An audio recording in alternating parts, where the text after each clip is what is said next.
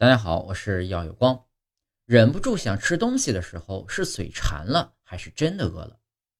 追剧看电影的时候呢，总是忍不住要搭配一些小零食，才会感到心满意足。路过烟火升腾、散发着诱人香味的烧烤小摊时，不由得停下脚步撸两个串儿。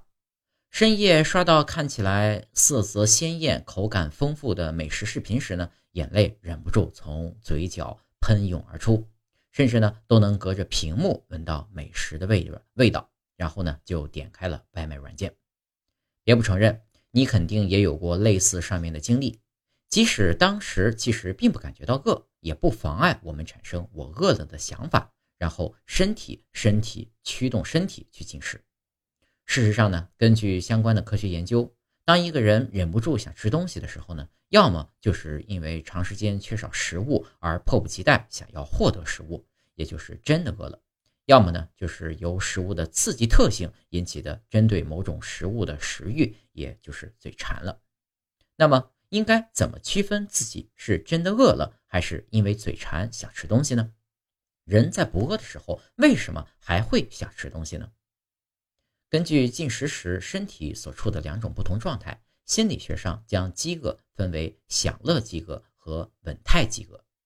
所谓享乐饥饿，就是身体本来没有产生迫切的对食物的需求感，但是由于受到食物的色、香、味和口感等特性刺激，出于对味觉刺激的渴望而出现的伪饥饿，本质上是由人体对快乐感和满足感的心理渴望引起的。并不是因为人体真的缺少食物来供能，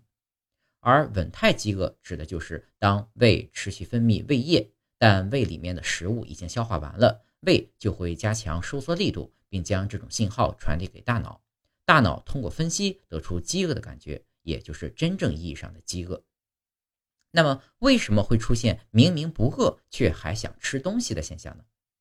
这个现象与大脑中相关脑区的奖赏机制有关。研究采用食物图片或美味奶昔等食物管道液体作为刺激材料，考察食物线索和食物本身引起的大脑奖赏相关脑区的神经激活现象。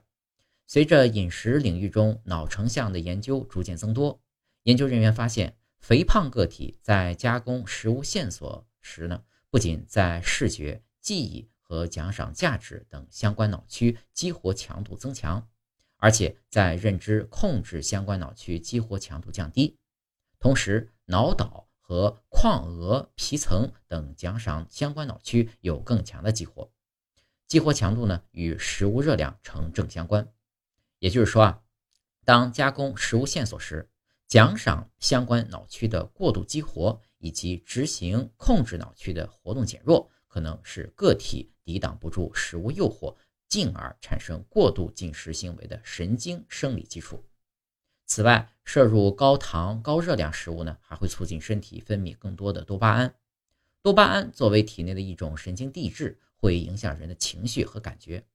当多巴胺浓度增加的时候，就会让人体产生愉悦的感觉，这样就激活了大脑内的奖赏系统，也使人们常常在受到情绪困扰时，会将吃一顿美食作为一种宣泄的方式。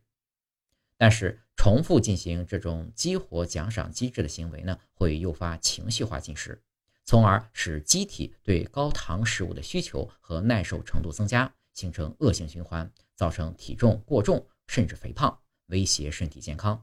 因此，一旦发现自己长期处在不饿却还想吃东西的状态下呢，就要有意识的去控制多余的食欲。那么，如何控制多余的食欲呢？首先要调整进食的顺序，减慢进食的速度。在吃东西的时候啊，先选择一些饱腹感强的水果和粗粮等占据部分进食空间，再放慢咀嚼速度，通过细嚼慢咽留给胃肠道足够的消化时间，确保食物被充分消化吸收的同时呢，减轻胃肠道的负担，还能为饱腹信号传递到大脑留足反应时间。其次，要科学规律进食。尽量做到每天按时准时进食，并按照早中晚餐的不同需求做好膳食营养搭配，在保证摄入足量优质蛋白的同时呢，搭配摄入淀粉类碳水主食以及足量的水果蔬菜，科学进食才能保证身体健康。最后要关注自己的情绪，学会释放心理压力。当人体长期心理压力过大时，压力激素皮质醇的分泌会增加，会使人更无法控制食欲，更容易暴饮暴食。因此，当自身压力过大时，一定要学会疏解情绪，找到合适的方式释放压力。必要时呢，应该寻求专业医生的帮助，不能等到压力压垮身体健康的时候才追悔莫及。